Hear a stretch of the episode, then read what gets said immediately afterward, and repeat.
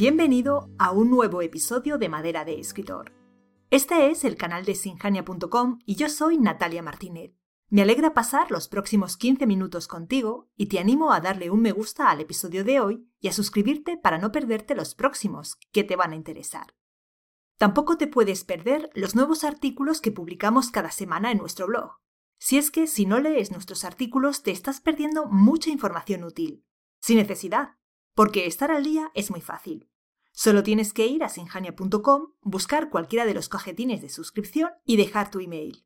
A partir de entonces, nosotros te enviaremos cada nuevo artículo todos los jueves a tu correo. Solo tienes que leerlos cuando mejor te venga. Bien, vamos al tema de hoy. Empezamos el año y nada mejor que hacerlo con el propósito de mejorar nuestro oficio y dar un pasito más por el camino de la escritura. En Sinjania a menudo decimos que la escritura es un camino. Usamos esta imagen porque representa a la perfección la idea de progreso, de avance. A fin de cuentas, escribir es un arte que nunca se domina del todo, y un escritor, por experimentado que sea, siempre debe buscar retar sus límites. Si estás al comienzo de ese camino, te conviene buscar desafíos que te ayuden a experimentar con las diversas herramientas y recursos que, como escritor, tienes a tu disposición. Solo así te ejercitarás en el dominio de las diferentes técnicas, explorarás el ancho territorio de la narrativa y depurarás tu estilo. Si, por el contrario, eres ya un escritor con ciertas tablas, también te conviene asumir desafíos de escritura que te ayuden a salir de tu zona de confort. Puede suceder que te hayas quedado estancado en aquello que sabes que se te da bien, un género, un estilo, unos temas, y a fuerza de repetir, la escritura ya no sea para ti la fuente de estímulo y alegría que en un principio fue.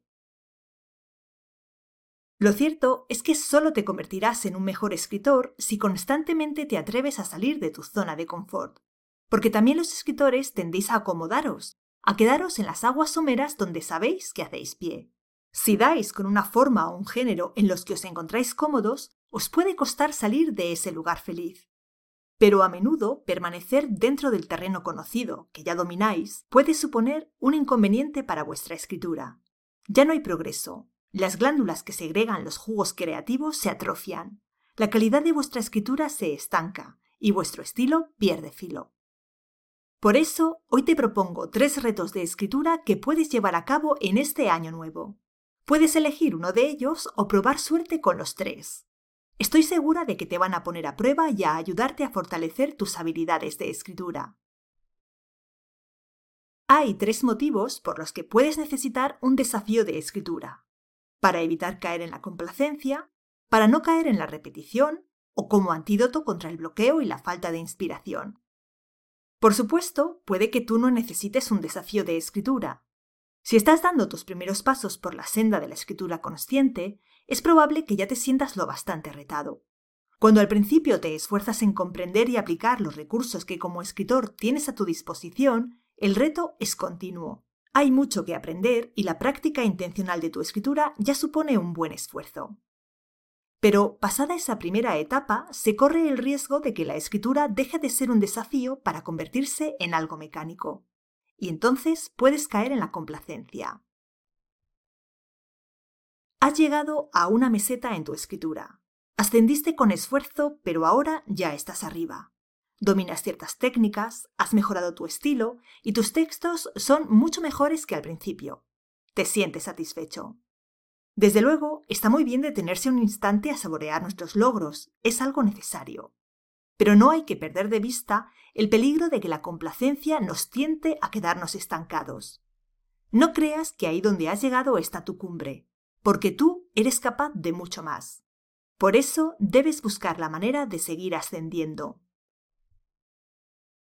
Por otro lado, si la escritura ya no es un reto para ti, es posible que acabes escribiendo obras muy similares entre sí que dejen de resultar interesantes para los lectores.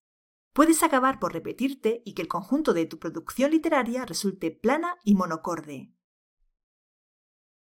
Del mismo modo, muchas veces el bloqueo y la falta de inspiración tienen su origen en la falta de reto.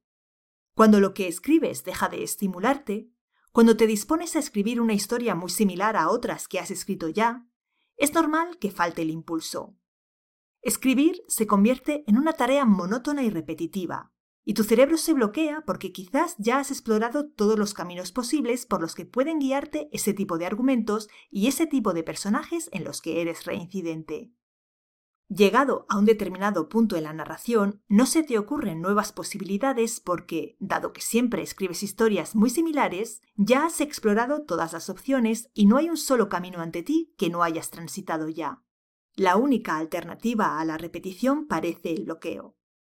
Lo cierto es que, para crecer como escritor, para avanzar en el oficio, necesitas retarte. Y si hay un momento propicio para asumir retos, es este, el comienzo del año.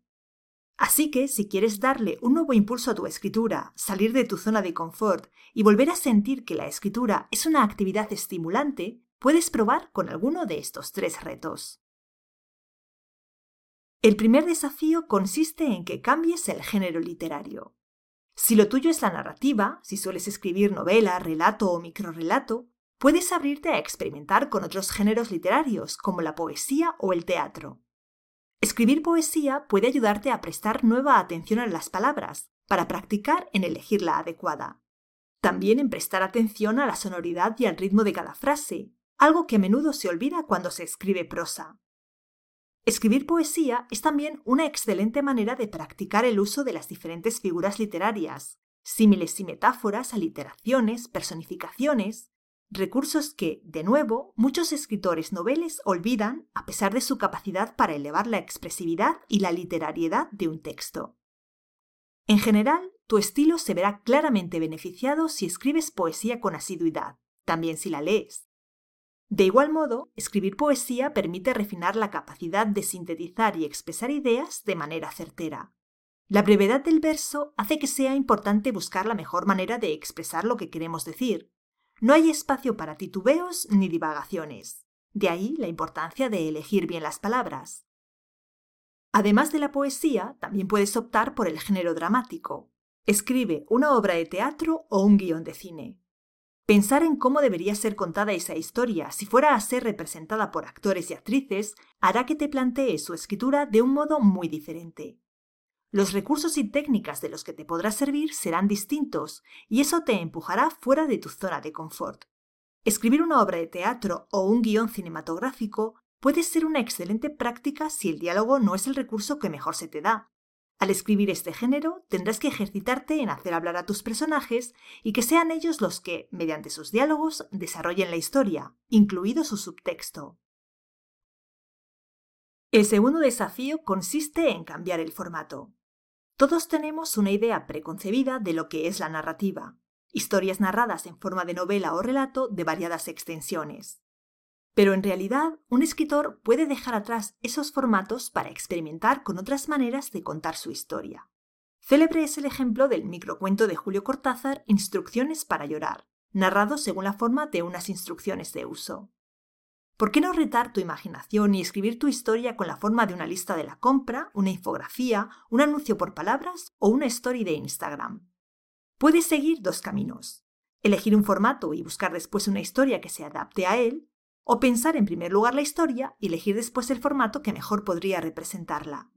Elijas la vía que elijas, el desafío está asegurado. También el cambio de formato puede ser algo sencillo. ¿Siempre escribes relatos? Prueba a escribir una novela. ¿Lo tuyo es la novela? Prueba con formatos más cortos como los relatos o los microrelatos. ¿Por qué no escribir un ensayo o una biografía? Abandona el terreno en el que te sientes cómodo y explora nuevos rumbos. El último desafío consiste en cambiar de género narrativo. Hemos hablado ya de géneros en el sentido clásico, narrativa, poesía o teatro. Pero también queremos proponerte que te retes escribiendo un género narrativo distinto a aquel que suelas escribir habitualmente. Sé que muchos escritores os sentís a gusto con un determinado género, romántico, noir, ciencia ficción, que suele ser también el género que os gusta leer. A menudo no os planteáis probar géneros distintos, en parte sin duda porque os encanta ese género, pero a veces precisamente por esa complacencia que mencionaba antes. En vuestro género os sentís cómodos, habéis llegado a dominar sus convenciones y escribir no os resulta difícil. Pero ya hemos dicho que cuando no hay dificultad no hay reto, y sin reto es fácil que tu escritura se encasille y se anquilose. Al final, escribir se vuelve una mera repetición mecánica de las fórmulas y prácticas acostumbradas. Ya no hay descubrimiento, ni para ti ni para tus lectores. Por eso, escribir otros géneros puede resultar tan enriquecedor. Te obliga a apartarte de las convenciones de tu género o a repensar cómo podrías aplicarlas en obras de un género distinto. Ese pensamiento fuera de la caja puede enriquecer tu escritura y servir como generador de ideas y posibilidades que podrás después aplicar a tu género favorito. Como ves, los tres desafíos de escritura que te propongo no son nada extraordinario, aunque te aseguro que pueden ser profundamente transformadores. Elijas el reto que elijas, te va a hacer replantearte muchas cosas en tu escritura, explorar nuevos caminos y volver a sentir ese cosquilleo que antes te invadía cuando comenzabas a escribir. Este cambio consciente de género o formato te ayudará también a reflexionar sobre quién eres tú como escritor, cómo es tu proceso creativo y cuál es tu concepto de la literatura, repensando tus maneras de hacer y llevándote quizá a otras nuevas y mejores. Y si la idea de explorar tu proceso creativo te atrae, ya lo sabes, únete a la comunidad de escritores de Sinjania. Todas las semanas te enviaremos nuevos contenidos para invitarte a reflexionar sobre tu relación con la escritura, para que saques de ella tu fuerza para escribir cada vez mejores obras. Nos vemos dentro de un par de semanas. Un abrazo.